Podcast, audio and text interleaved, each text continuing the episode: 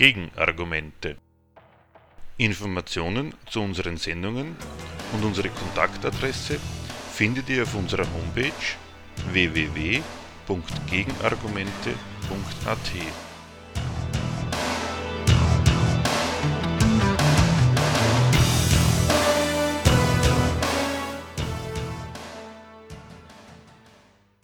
Aus Anlass des kommenden 1. Mai beschäftigen wir uns in unserer heutigen Sendung mit dem Thema Lohnarbeit und Arbeiterbewegung. Im ersten Teil wiederholen wir einen Beitrag aus dem Jahr 2003, in welchem wir das Buch Das Proletariat von Peter Decker und Konrad Hecker vorgestellt haben. Peter Decker beantwortet in diesem Beitrag folgende Fragen. Was ist Lohnarbeit?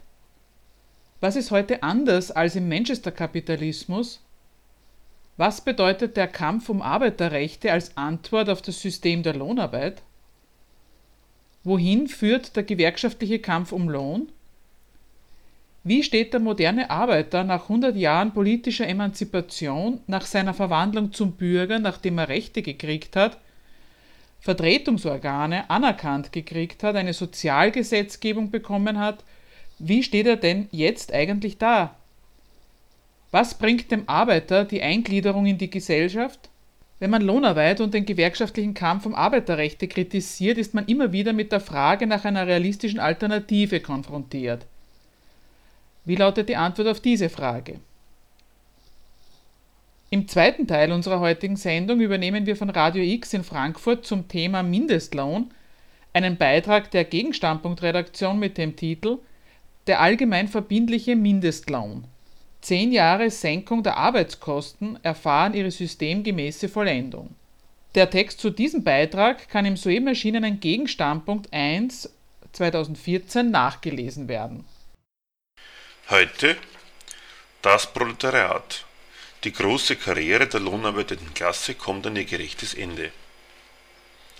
Das Proletariat ist der Titel eines Buches von Peter Decker und Konrad Hecker das im Juli des heurigen Jahres im Gegenstandpunkt Verlag erschienen ist. Dieses Buch wollen wir heute vorstellen. Zu diesem Zweck senden wir im Folgenden ein Interview mit Peter Decker, einem der Autoren dieses Buches. Was ist Lohnarbeit? Die Lohnarbeit, das war früher mal äh, ein Gegenstand der Kritik. Kampf dem Lohnsystem hat es da auch mal geheißen bei den ganz alten Sozialisten. Das hatte einen Grund, einen guten Grund nämlich der Lohn, und das jedenfalls hat sich bei aller Verwandlung des Proletariers zum Bürger überhaupt nicht verändert. Der Lohn ist die negative Größe der Wirtschaft. Den Lohn zu erwirtschaften ist nicht der Zweck der Unternehmen. Der Lohn ist Kost, der Kostenfaktor Arbeit verringert in dem Maß, in dem er kostet, den äh, Betriebserfolg. Und der Betrieb, der Standpunkt des Betriebserfolgs verlangt es heute wie früher, die Leute, die die Arbeit machen, möglichst gering zu entlohnen und dabei möglichst lang und ergiebig und ausgiebig auszunutzen. Dass dem so ist, ist der Grund, warum es eben früher mal ein Proletariat gegeben hat, das sich nicht ernähren konnte, das sich, jedenfalls in seiner Gesamtheit, tatsächlich nicht über Wasser halten konnte. Und es hat seinen Grund erstens in der Niedrigkeit der Löhne, was ich gerade schon angesprochen habe. Zweitens in der Länge des Arbeitstags. Menschen sind in wenigen Jahren vernutzt gewesen. Und es hat drittens den Grund darin, dass der Lohn nicht für den Lebensunterhalt bezahlt wird, für den der Lohnarbeiter die Arbeit verrichtet. Er braucht Lohn, um davon zu leben, aber bezahlt wird der Lohn nach einem völlig anderen Kriterium als danach, ob der Mensch davon leben kann. Bezahlt wird er nach dem Gesichtspunkt, ob und wie viel Arbeit ein Unternehmer gerade brauchen kann und zu welchem möglichst niedrigen Preis man die Arbeit kriegen kann. Nimmt das Bedürfnis des Unternehmens nach Arbeit ab, entfällt der Lebensunterhalt. Nimmt es zu, entfällt die Freizeit. Dann wird 40 Stunden und länger gearbeitet, im anderen Fall findet Kurzarbeit statt und die Leute können gar nichts verdienen. Das Kriterium der Lohnzahlung, wie gesagt, ist rücksichtslos gegen den Zweck Lebensunterhalt, für den der, der die Arbeit macht, seinen Lohn braucht. Und die Rücksichtslosigkeit, die schlägt sich darin nieder, dass die arbeitende Klasse, so wie sie im Manchester-Kapitalismus dargestanden ist und so wie sie auch heute noch rein ökonomisch gesehen dasteht, sich allen Ernstes durch ihre Arbeit nicht reproduzieren kann. Was ist heute anders als im Manchester-Kapitalismus? Der große Unterschied ist, dass die bürgerliche Gesellschaft den Gegensatz der Arbeiterklasse zum kapitalistischen Gemeinwesen losgeworden ist. Wodurch? Die große Karriere hat die Klasse eigentlich beim Staat gemacht. Die veränderte Stellung ist, äh, besteht darin, dass die Arbeiterschaft nicht mehr, wie sagen wir Mitte des 19. Jahrhunderts, eine rechtlose, halb außerhalb der Gesellschaft stehende Unterschicht gewesen ist, der ein Staat der Unternehmer gegenübergestanden ist. Ein Staat der Junker, der Grundherren, der Fabrikherren. Der Staat ist inzwischen zum Staat aller Bürger geworden und hat den Arbeiterstand als einen ehrenwerten Stand, der genauso Bürger ist wie die anderen, anerkannt und gewissermaßen bei sich aufgenommen. Dies hat, man muss daran erinnern, die Staatsmacht nicht aus Menschenliebe oder demokratischen Überzeugungen oder äh, Mitleid mit dem armen Proletariat gemacht, sondern aus Einsicht, dass dieses Gemeinwesen nicht überleben kann, dass diese Wirtschaft nicht florieren kann, dass die Gewinne nicht sprudeln können auf Dauer, wenn das Gemeinwesen den ewigen Kampf nicht los wird und wenn es den Ruin der Arbeiterklasse nicht aufgibt oder aufhört. Wenn also das Gemeinwesen die Rolle, die das Proletariat spielt und die es im Grunde nicht verträgt, nicht so modifiziert, dass die Sache aushaltbar wird. Der Geschichte hat sich der Staat angenommen und hat den Arbeiter zum Bürger gemacht und ihn mit Rechten versehen. Das ist die eine Seite, die andere Seite. Die Rechte haben den Arbeiter nicht ernährt. Die Rechte haben seine Lage äh, ja juristisch verbessert, aber tatsächlich nicht. Und deswegen ist die Lebensunfähigkeit dieser Klasse na, äh, eine zweite Abteilung von Staatsaufgabe geworden. Der Staat kümmert sich um die notwendigen, immer wieder, also in jedem individuellen Arbeiterleben eintretenden Notlagen und richtet Versicherungen ein, mit denen vorgesorgt wird für die Phasen, in denen der Arbeiter, der ja ein Besitzloser ist, nichts verdient, also sofort in der Gosse landen würde, wenn für ihn nicht für die Phasen des Nichtverdienens vorgesorgt würde. Dieses jetzt, um es kurz zu sagen, gilt als die große Errungenschaft. Es ist der Kern dessen, was man heute Sozialstaat nennt und äh, wo man sich Sorgen macht, dass ein Abbau stattfinden könnte des Sozialstaats. Man muss aber im Auge behalten, dass diese Großtat, die große Tat des Sozialstaats für die Reproduktion, für die Überlebensfähigkeit der Lohnarbeiter zu sorgen, in gar keiner Weise ein Geschenk an diese Klasse ist. Noch nicht mal ein Geschenk, das notgedrungen gewährt wird, weil sie sonst rebellisch wäre. Sondern geschenkt, besser geliehen hat der Staat diesem Kollektiv eigentlich nur seine Gewalt. Mit der hat er es gezwungen, in Zwangskassen Geld einzuzahlen, aus dem Lohn, den sie kassieren, um den Lohn, der an und für sich nicht zum Lebensunterhalt taugt, durch Zwangsbewirtschaftung für die Gesamtheit dieses Kollektivs dann doch dafür tauglich zu machen. Das hat natürlich einen Effekt. Wenn vom Lohn, wie wir heute hören, um die 50 Prozent eingesammelt werden, um die Arbeitslosen, die Renten, die Kranken und die Pflegekasse zu bestücken, dann ist die zwangsweise Vorsorge, die diesem Kollektiv abverlangt wird, übrigens durch Zwang, weil man weiß, wenn man es wenn ihnen freiwillig äh, ihnen überließe, dann würde diese Vorsorge nicht stattfinden. Dann, da, dazu reicht der Lohn nämlich nicht. Die erzwungene Vorsorge jedenfalls, um einen Satz fertig zu machen, die erzwungene Vorsorge hat einen Effekt, sie verallgemeinert dann aber auch die Knappheit in dem gesamten Kollektiv. Jeder kriegt bedeutende Abzüge vom Lohn, damit die notwendig eintretenden Phasen der Erwerbslosigkeit, damit die dann aus den Staatskassen überbrückt werden. Also der große Fortschritt des 20. Jahrhunderts, die Sozialkassen, ist ein einziger Fortschritt in Sachen staatlichem Zwang oder quasi Zwangssozialisierung des Lohns zugunsten der Funktion des Lohns, nämlich das Überleben der Klasse zu gewährleisten.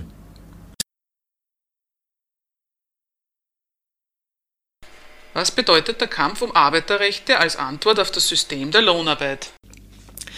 Kampf um Rechte heißt, die Organisation der Arbeiterschaft, einer Belegschaft, äh, meistens der gesamten nationalen Arbeiterschaft, die, diese Organisation tritt an den Staat heran und verlangt von ihm, er solle der Freiheit des Unternehmers Grenzen setzen und damit Schutzbestimmungen für die Lohnabhängigen durchsetzen. Das ist passiert.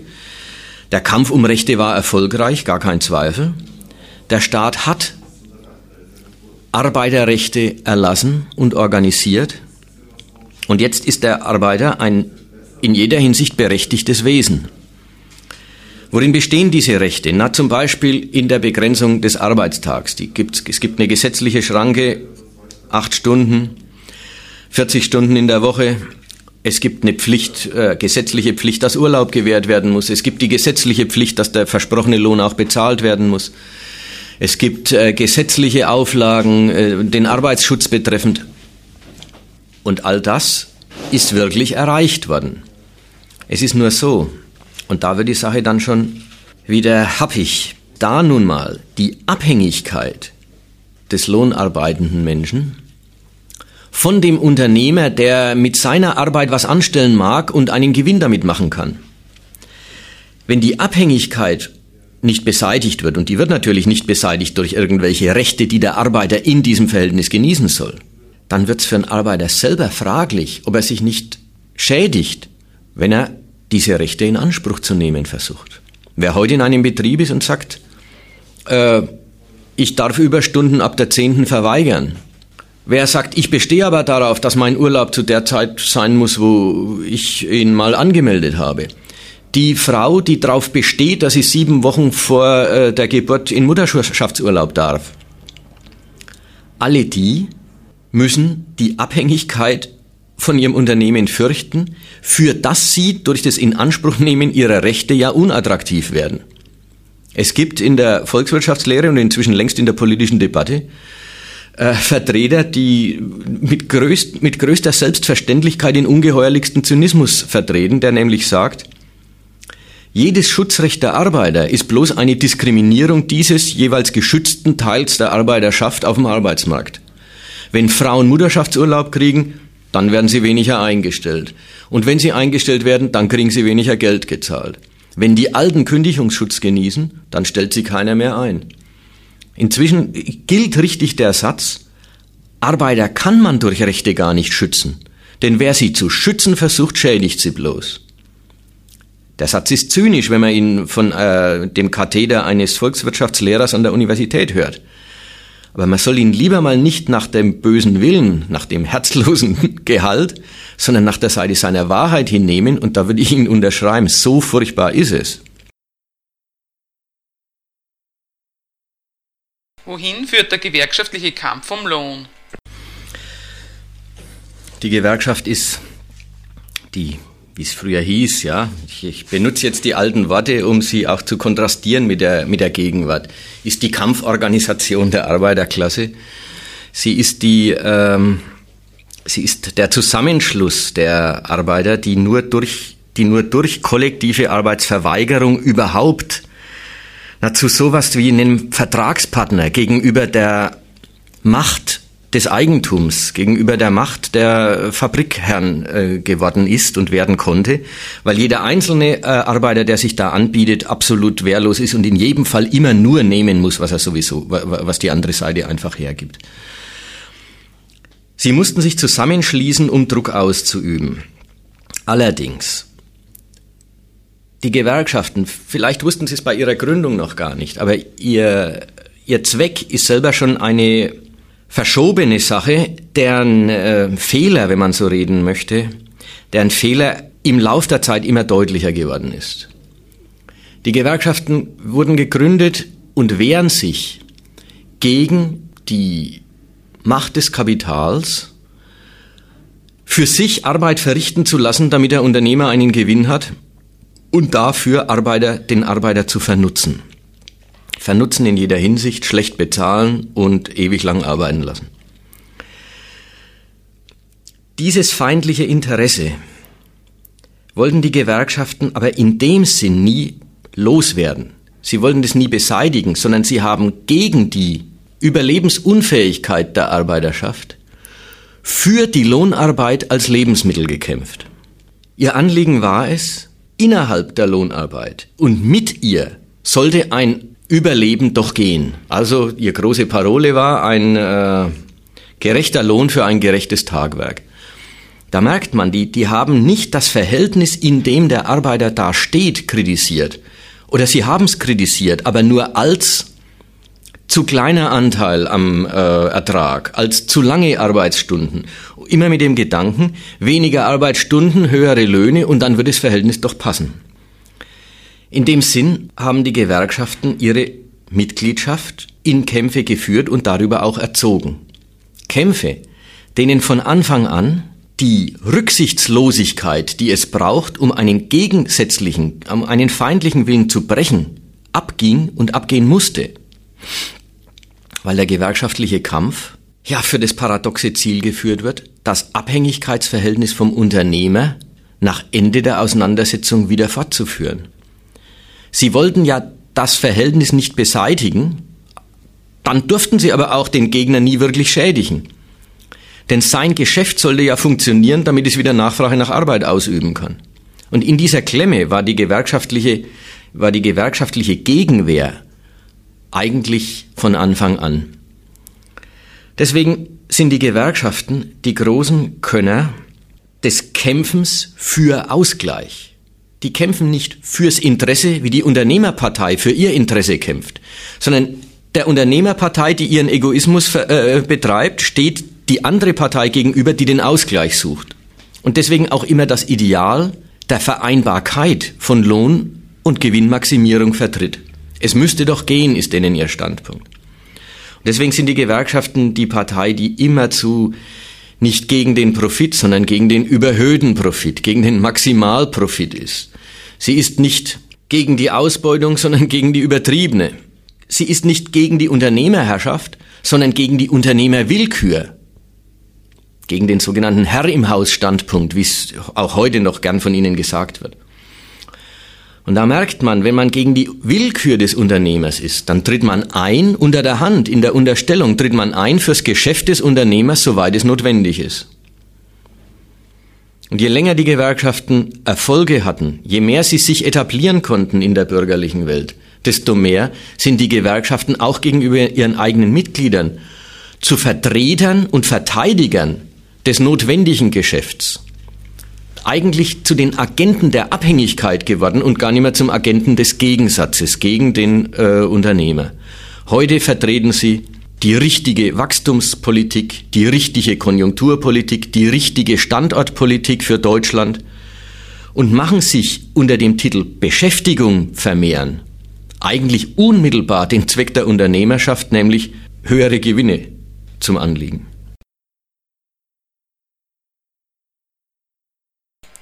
Wie steht der moderne Arbeiter nach 100 Jahren politischer Emanzipation, nach seiner Verwandlung zum Bürger, nachdem er Rechte gekriegt hat, Vertretungsorgane anerkannt gekriegt hat, eine Sozialgesetzgebung gekriegt hat, wie steht er denn jetzt eigentlich da? Der Proletarier, der außerhalb der Gesellschaft steht, der verroht ist, äh, sich als Feind äh, der Besitzenden weiß, der ist verschwunden. Wie steht der moderne Mensch da? Da möchte ich sagen, mit all den Rechten und Vertretungsorganen und staatlichen Zwangskassen ist der moderne Proletarier dermaßen verwaltet, wie vielleicht in der Geschichte überhaupt noch nie Menschen verwaltet gewesen sind. Alle seine oder sein Interesse, seine Lebensinteressen sind offiziell geworden und aufgeteilt worden in einerseits Träume, die man ja keinem verbietet, na dafür ist Hollywood und das Lotto zuständig und auf der anderen Seite Ansprüche, die anerkannt werden, die gelten. Und mit den Ansprüchen, ja, die reichen gerade so weit, wie die Gesetzgebung, wie die äh, erteilten Rechte, wie die abgeschlossenen Tarifverträge es halt immer gerade sagen. Der Satz, der Lohnarbeiter ist eine unselbstständige Existenz. Er ist eine abhängige Größe vom Geschäftsgang. Der Satz kriegt jetzt eine neue Bedeutung, nämlich so unselbstständig wie die Menschen heute waren sie überhaupt noch nie, nämlich alles, worum es ihnen geht, ist von anderen verwaltet und geregelt. Wenn, eine, wenn einem heute was nicht, mehr, nicht passt, wird er automatisch auf den Instanzenweg verwiesen.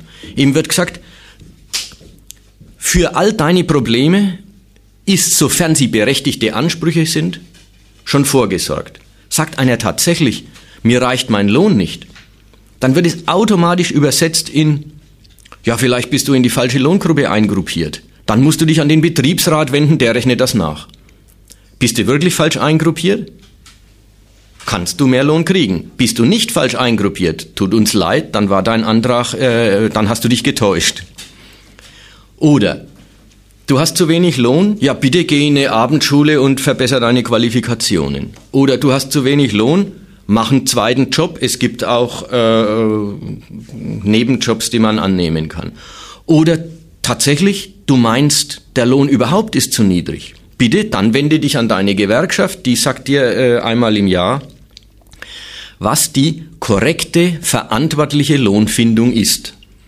Das ist das, was ich meine mit rundherum verwaltet. Was bringt dem Arbeiter die Eingliederung in die Gesellschaft? Wir erleben seit zehn Jahren ein interessantes Phänomen.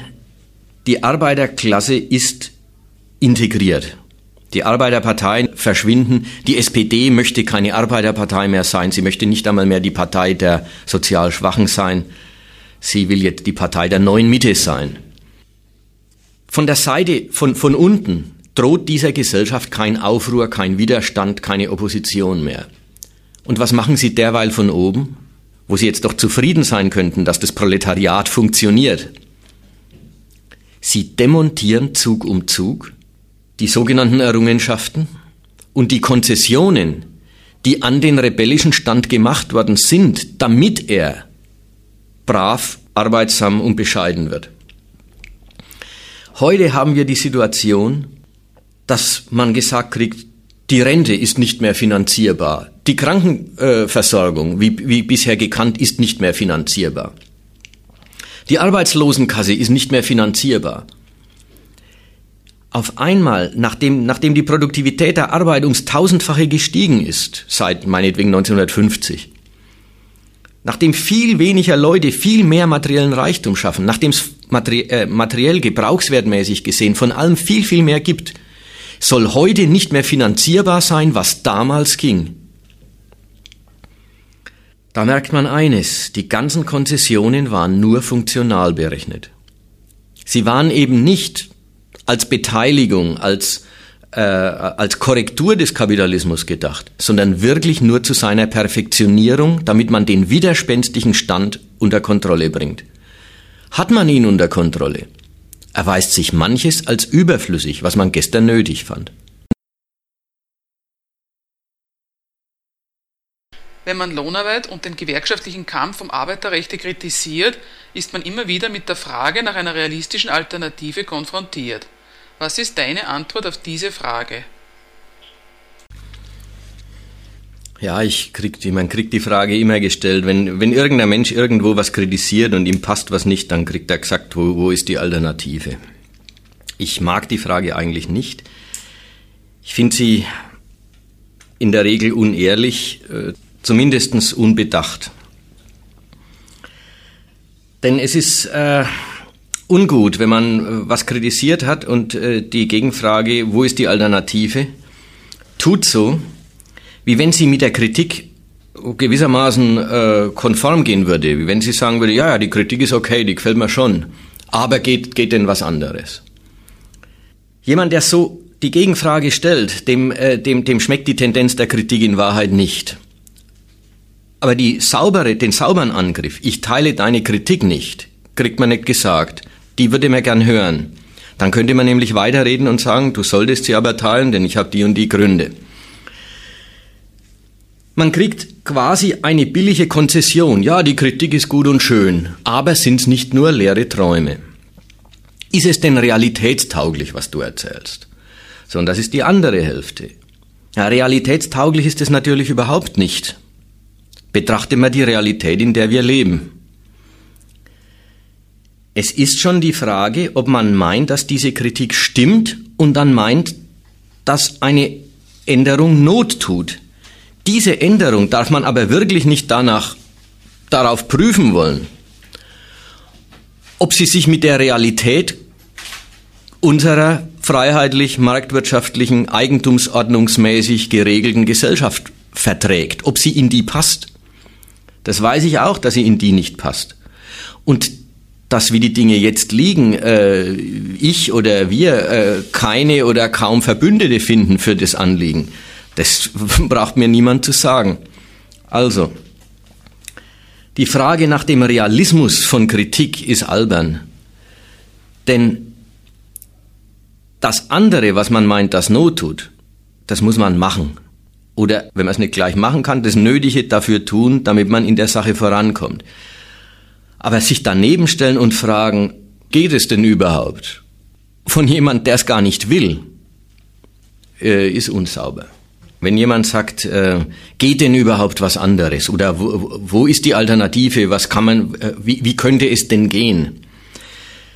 Dann, äh, wie gesagt, äh, stellt er sich neben die Kritik, billigt sie und interessiert sich weiter nicht dafür und fragt dann nach der Möglichkeit äh, der Veränderung.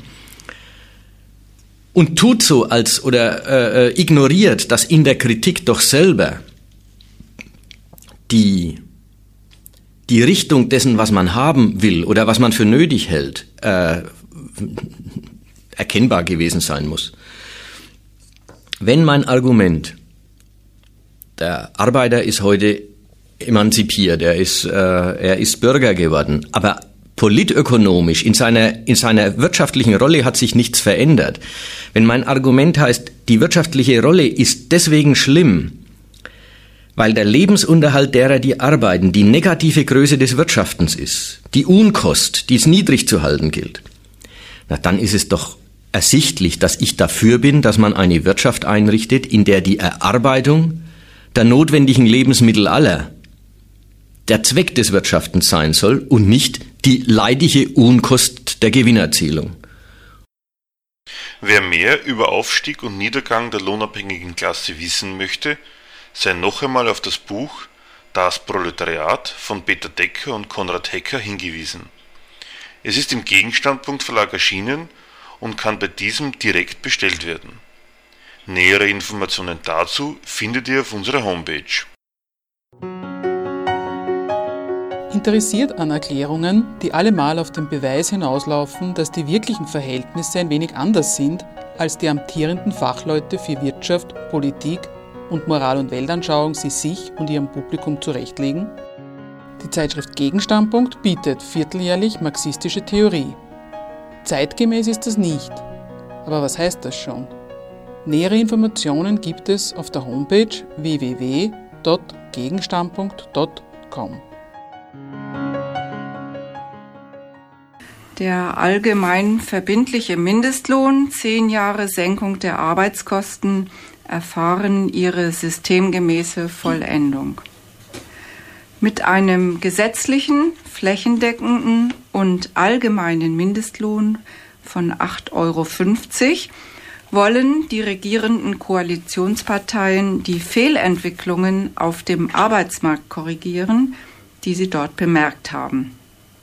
Fehlentwicklung, das ist die Diagnose, in der die aktuelle Regierung die Bestandaufnahmen der staatlichen Verwaltungsinstanzen fasst, dass es nämlich einem zunehmenden Teil des deutschen Arbeitsvolkes unmöglich wird, von seiner Arbeit zu leben.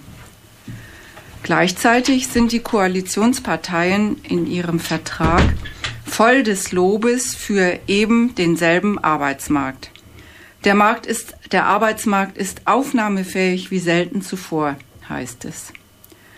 Darin rühmen sich die Regierungsparteien für den Erfolg, den sie in den wechselnden Koalitionen der vergangenen, Re vergangenen Regierungsperioden mit der gelaufenen Öffnung des Arbeitsmarkts erreicht haben.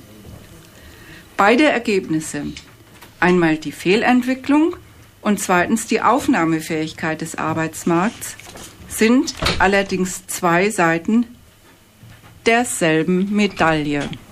Beide Ergebnisse, nämlich einmal die Fehlentwicklung oder die sogenannte Fehlentwicklung und zweitens die Aufnahmefähigkeit des Arbeitsmarktes. Diese beiden Ergebnisse sind zwei Seiten derselben Medaille. Das wollen wir im Folgenden ausführen. In ihrer zweifachen Bilanz offenbart sich nämlich ein Eingeständnis der Politik über die Unvereinbarkeit von rentabler Arbeit und sicherer Existenz. Mit der kritisch vorgebrachten Forderung, dass man doch von seinem Lohn leben können müsse, geben die regierenden Parteien das doppelte Ergebnis bisheriger Arbeitsmarktpolitik zu Protokoll. Die Kosten der Arbeit sind so planmäßig gesunken, dass es ihnen jetzt zu weit geht. Den Erfolg schreiben sie selbstverständlich sich zu. Die Arbeitslosenzahlen sinken. Noch nie waren so viele in Arbeit. Deutsche Unternehmen verfügen über so viel rentable Arbeit wie nie zuvor. Deutschland gewinnt die innereuropäische Konkurrenz. Deutschland kommt gut aus der Krise und der Staat genießt Kredit. Die andere Seite, das und wie das Mittel der Wahl zur Senkung der Arbeitskosten auf breiter Rund, also dieses Mittel auf die Lohnabhängigen durchgeschlagen hat, stellt die Regierungskoalition dagegen als Kollateralschaden dar. Im Koalitionsvertrag steht, ich zitiere, gute Arbeit muss sich einerseits lohnen und existenzsichernd sein. Andererseits müssen Produktivität und Lohnhöhe korrespondieren, damit sozialversicherungspflichtige Beschäftigung erhalten bleibt. Diese Balance stellen traditionell die Sozialpartner über ausgehandelte Tarifverträge her. Sinkende Tarifbindung hat jedoch zunehmend zu weißen Flecken in der Tariflandschaft geführt. Durch die Einführung eines allgemein verbindlichen Mindestlohns soll ein angemessener Mindestschutz für Arbeitnehmerinnen und Arbeitnehmer sichergestellt werden. Soweit das Zitat aus dem Koalitionsvertrag. In Sachen Schuldzuweisung mag es sicher auszahlen, dass die Politik die Verantwortung für den Lebensunterhalt der Lohnabhängigen an die Autonomie der Sozialpartner abzuwälzen pflegt. Doch ganz von selbst sind diese Löcher in der Landschaft nicht entstanden. Darauf hat die Politik schon tatkräftig hingewirkt. Sie entdecken in den traditionellen Tarifverträgen und ihren bindenden Besitzständen das entscheidende Geschäfts- und Beschäftigungshindernis und erteilte sich selbstkritisch den einen Auftrag, nämlich die Arbeitgeber müssen mehr dürfen. Wegen der schwankenden Auftrags- und der schwierigen Konjunkturlage der Wirtschaft, wegen der Konkurrenz mit den europäischen und globalen Märkten, zum Abbau der Dauerarbeitslosigkeit und der Klemme in den deutschen Sozialkassen. Also den verkrusteten Arbeitsmarkt aufbrechen und die starren Tarifverträge flexibilisieren. Das waren die Kampftitel, mit denen die Politik antrat, die traditionelle Tariflandschaft um moderne Formen des Arbeitsrechts zu erweitern. Also werden die rechtlichen Vertragskonstruktionen Leiharbeit und Werkverträge ausgeweitet und von Schranken befreit. Leiharbeit und Werkverträge haben bislang abweichende Verhältnisse von unbefristeten Vollarbeitsplätzen erlaubt. Mit der Beseitigung von Schranken wird außerhalb und vor allem unterhalb tarifvertraglicher Bindungen jede Form atypischer Beschäftigungsverhältnisse möglich. Um dann auf dem Arbeitsmarkt auch die Nachfrage zu schaffen, organisiert der Staat in seiner Abteilung Soziales seine Sozialhilfe und Arbeitslosenkasse unter den Stichworten Agenda 2010 bis Hartz IV neu, damit die Versicherten entsprechend genötigt werden, die neuen Sonderangebote am Arbeitsmarkt auch anzunehmen. Dass das bei einigen Dauerarbeitslosen nur mit Löhnen geht, von denen sie nicht leben können, sieht der Staat auch ein.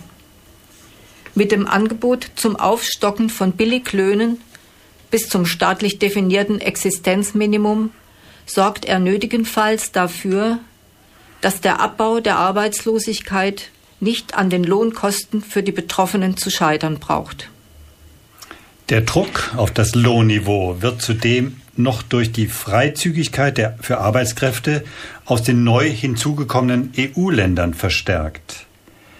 Die importierten osteuropäischen Billiglöhner dürfen ihr landesübliches Lohnniveau und ihr Lebensniveau samt Arbeitsgewohnheiten in die Konkurrenz am deutschen Arbeitsmarkt einbringen.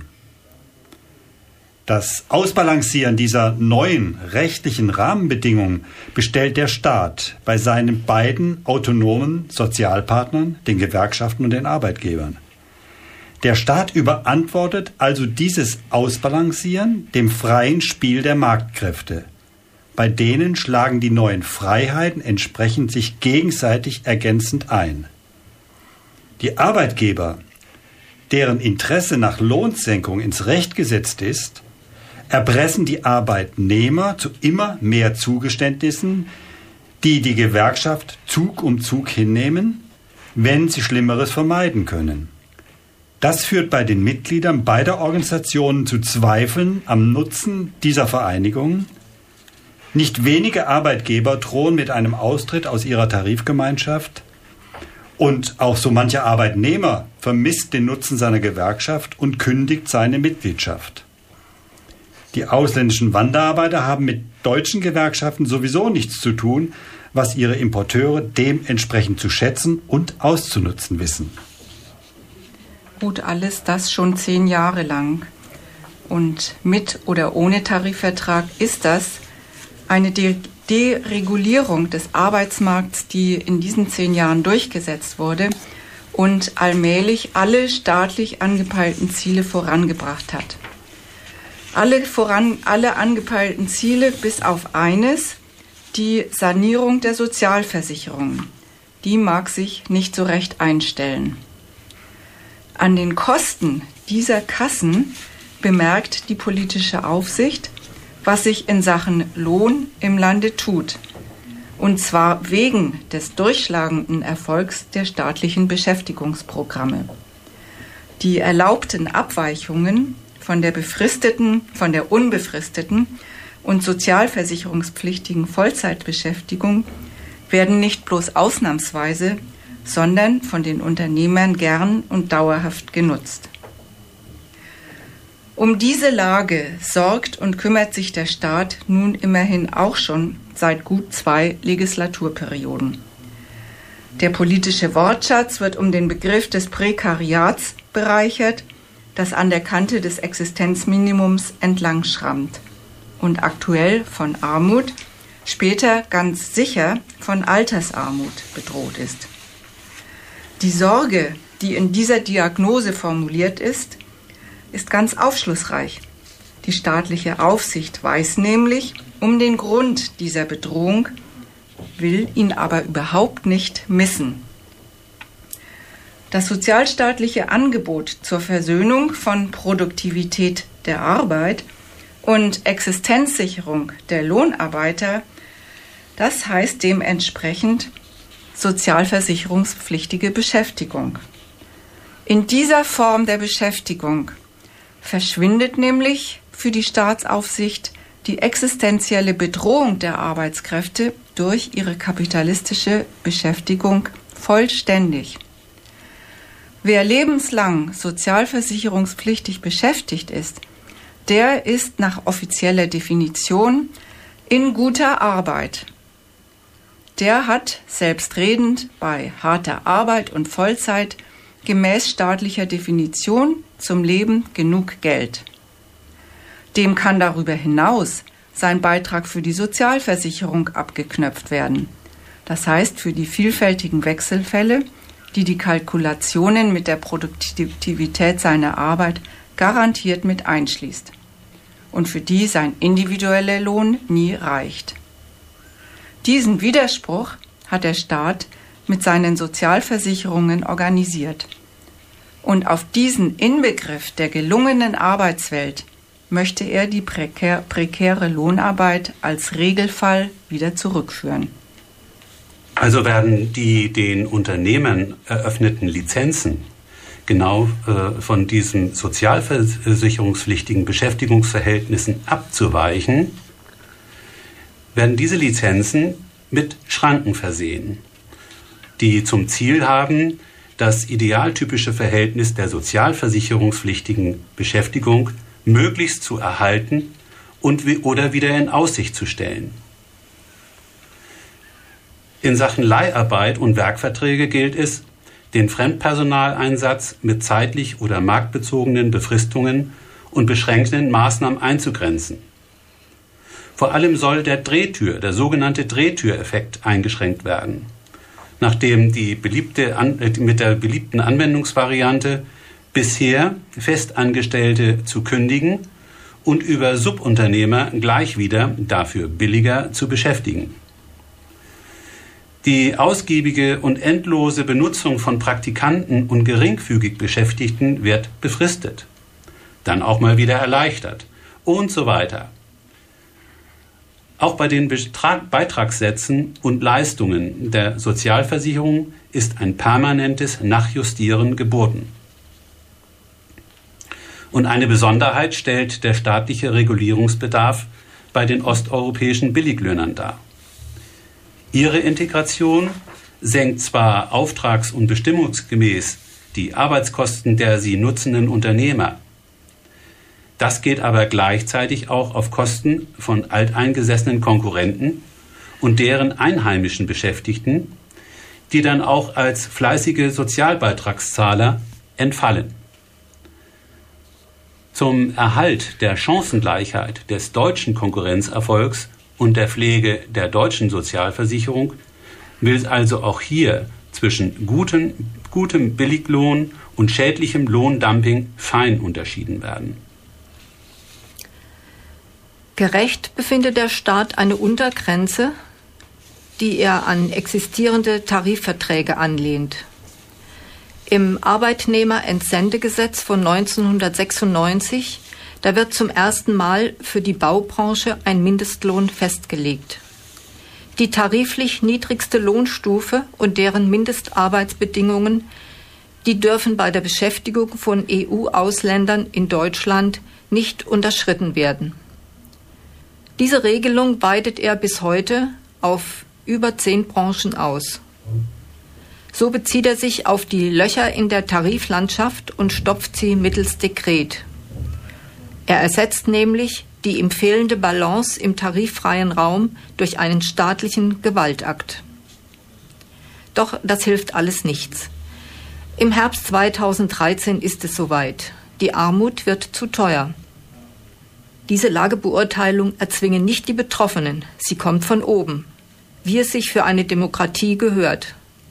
Und eine Sternstunde der parlamentarischen Demokratie ist es auch, wie diese Diagnose in der politischen Landschaft mehrheitsfähig wird.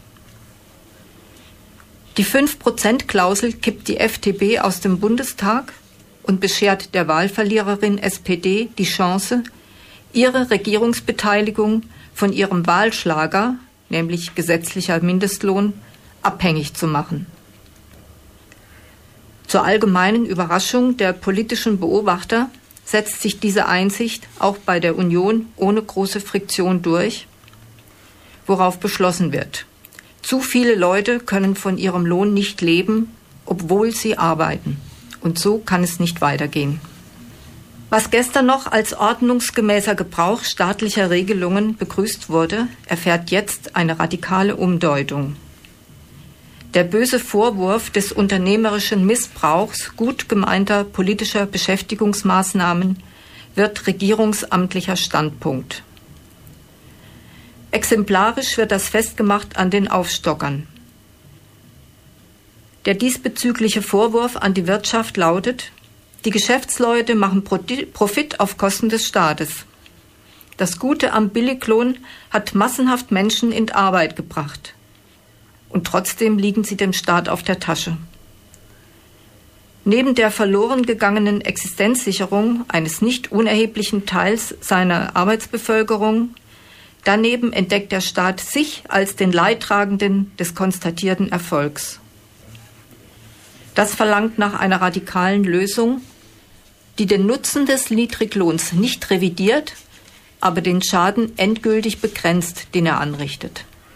Ja, der im Koalitionsvertrag vereinbarte Mindestlohn auf den die deutsche Sozialdemokratie so stolz ist und mit der sie die nationale Arbeiterschaft beglücken will, ist die passgenaue Antwort auf das doppelte Eingeständnis, wie weit es die Politik gebracht hat mit ihrem Programm, das sozial ist, was Arbeit schafft. Die neue Regierung hat eine Zahl, nämlich die 8,50 Euro zu bieten, in der sie alle Erfordernisse aufgehoben sieht. Die für die Rentabilität der Arbeit erforderliche Verarmung wird anerkannt und der politisch unerwünschte Schaden des Lohnverfalls durch eine gesetzliche Lohnbarriere nach unten abgedichtet. Die Unternehmer müssen das Mindeste, was ein Arbeiter braucht, auch bezahlen und dürfen es nicht mehr auf den Staat abwälzen. Aufstocker soll es nicht mehr geben. Die Staatsgewalt offenbart, dass sie die Nutznießer der Verarmung zu etwas zwingen muss, was deren Geschäftsinteressen nicht kennt. Rücksichtsnahme auf die bescheidenste aller Bedingungen ihrer Arbeitskräfte überhaupt, um arbeiten zu können, auch leben zu müssen. Das bisschen müsste sich das nationale Kapital doch wohl leisten können, wo es doch gerade so umfangreich und erfolgreich deren Arbeitskraft nutzt. Im Beschluss, den Kapitalisten die Kosten für die Lebensnotwendigkeiten ihrer Beschäftigten aufzuzwingen. In diesem Beschluss berücksichtigt die Politik selbstverständlich auch ihr Interesse an der Rentabilität der Arbeit. Schon in der Vorgabe des Koalitionsvertrags sorgt die Regierung dafür, dass der Mindestlohn die Arbeitgeber nicht wirklich übermäßig trifft mit einer dreijährigen Übergangsfrist und klaren Öffnungsklauseln. Wir werden das Gesetz im Dialog mit den Arbeitgebern und Arbeitnehmern aller Branchen, in denen der Mindestlohn wirksam wird, erarbeiten und mögliche Probleme bei der Umsetzung berücksichtigen, sagt die Regierung. So wird die verloren gegangene Balance wiederhergestellt und mit 8,50 Euro pro Stunde ab 2017 der angemessene Mindestschutz sichergestellt. Dafür greift der Staat zur schärfsten Waffe, die eine Rechtsgewalt kennt, nämlich zu einer für alle und überall gültigen Gesetzesvorschrift. Mindestlohn ist damit keine Übergangslösung, sondern eine feste Einrichtung, deren Höhe periodisch anzupassen ist. Bis dahin und nicht weiter. Also bis dahin. Bis dahin geht die Senkung der Löhne völlig in Ordnung. Und der abfällig sogenannte Niedriglohnsektor hat nicht mehr den Charakter einer vorübergehenden, krisenbedingten Ausnahme vom eigentlichen ersten Arbeitsmarkt. Dieser Bereich der Lohnhierarchie ist jetzt die mit dem Mindestlohn rechtlich abgesicherte Normalität. Gerade mit der flächendeckenden gesetzlichen Beschränkung nach unten ist das flächendeckende Lohnsenken sanktioniert und abgesegnet. Die Betroffenen dürfen das als Dienstleistung an ihrer Reproduktion begrüßen. Ihnen wird amtlich definiert, was Sie zum Leben notwendig brauchen, vorausgesetzt, Sie werden dauerhaft 40 Stunden pro Woche benutzt. Das treffend sogenannte Existenzminimum ist genau die Geldsumme, die das Nötigste ihrer Existenz bestimmt. Ab 2017 hat davon ein Arbeiter in Deutschland zu leben. Und wenn er das muss, kann er es auch. Davon geht die Regierung aus. Die Aufstocker, die zukünftig die 8,50 Euro bekommen, haben zwar nicht mehr Geld in der Tasche, Dafür wird diese Tasche aber ausschließlich vom Arbeitgeber und nicht auch noch vom Sozialstaat gefüllt. Der Staat spart sich so die Zuzahlung und dem Lohnempfänger erspart er auch was, nämlich die Erniedrigung, als Bittsteller beim Amt vorstellig werden zu müssen. Die mit dem Mindestlohn geschützten müssen sich nicht mehr von der zu, nicht mehr der Zugehörigkeit zu einem Prekariat schämen, das von der Allgemeinheit Almosen mit Almosen gesponsert werden muss, sondern sie können als ordentlicher Teil des Arbeitsvolks an der Wirtschaftsgemeinschaft teilhaben. Auf die Durchsetzung des allgemeinen Mindestlohns verpflichtet der, Koalition, der Koalitionsvertrag wiederum die beiden Tarifparteien, deren im Übrigen schwächelnde Sozialpartnerschaft ja gerade als die Ursache der ganzen Misere definiert worden war. Egal. Die Tarifpartner sollen den Mindestlohn verantworten und sich gefälligst auf ihn einigen. Zunächst haben sich sämtliche existierenden Arbeitsverträge an dieser Grenze neu auszurichten. Alle neu zu vereinbarenden Tarifverträge müssen bis Ende 2016 die 8,50 Euro mindestens einhalten, sonst gilt der staatliche Mindestlohn per Gesetz. Das hat im Übrigen in der, im Fleischerhandwerk dazu geführt, dass sich die Fleischer, die sich ewig nicht einigen konnten, diese gesetzliche Regelung als Gunst der Stunde verstanden haben und äh, sich bis 2017 einen deutlich niedrigeren unteren Tariflohn genehmigt haben. Ab 2017 müssen dann die beiden Tarifparteien selbstständig die zukünftige Höhe des Mindestlohns in der paritätisch zu besetzenden Mindestlohnkommission aushandeln. Keine Frage ist, wen die Politik da an den Verhandlungstisch zwingt. Weil die Gewerkschaften nicht in der Lage sind, die Existenzsicherheit ihrer Mitglieder zu erstreiten, macht der Staat der mangelnden Verhandlungsbereitschaft der Arbeitgeberseite per Gesetzesvorschrift Beine. Damit anerkennt er das Anliegen der Gewerkschaft auf Mitsprache beim Lohn und schenkt ihr die Rechtsposition einer Verhandlungspartei. Was die zukünftige Anpassung der Höhe des allgemeinen Mindestlohns betrifft, das stellt der Koalitionsvertrag auch schon klar. In der Kommission sitzen die Spitzenorganisationen der Tarifparteien gleichberechtigt, ganz ohne Bezug auf ihren Organisationsgrad, ihre Mitgliederzahl oder ihre sonst wie selbstständig errungene Stärke. Ihre Zuständigkeit ist allgemein, getrennt von jeder räumlichen oder branchenbezogenen Tarifgliederung und flächendeckend. Sie erstreckt sich auch auf alle weißen Flecken in der Tariflandschaft. Ihre Entscheidungsbefähigung in Sachen Mindestlohn speist sich somit einzig und allein aus der staatlich angeordneten Berechtigung dazu. Damit sind in dieser neuen Spitzenkommission die Überlegenheit der Arbeitgeber und die Schwäche der Gewerkschaft nach allen Regeln der politischen Kunst zusammengespannt und zur Erledigung des staatlichen Auftrags verpflichtet. Die sollen ganz autonom den Mindestlohn ausbalancieren, der nur durch staatliche Vorschrift zustande kommt. Und genau so ist in dieser autonomen Institution der Widerspruch kapitalistischer Lohnarbeit rund erneuert.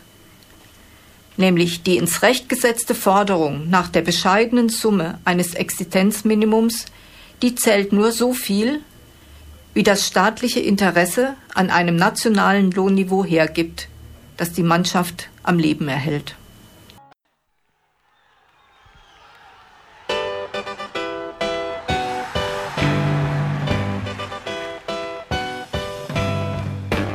Für Diskussionsbeiträge und Kritik zu unserer Sendung verweisen wir wie immer auf unsere Homepage www.gegenargumente.at.